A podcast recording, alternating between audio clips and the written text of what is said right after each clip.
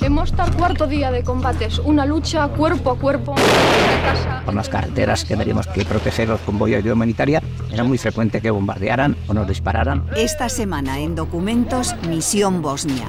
Cascos azules españoles en el corazón de los Balcanes. Iban buscando el coger gente y hacer sangre, claro.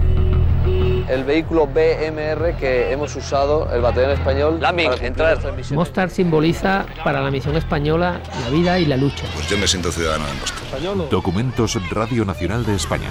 Los viernes a las 11 de la noche. Las 10 en Canarias. Si no fuera peligro, lo salvaría Caritas, no el ejército.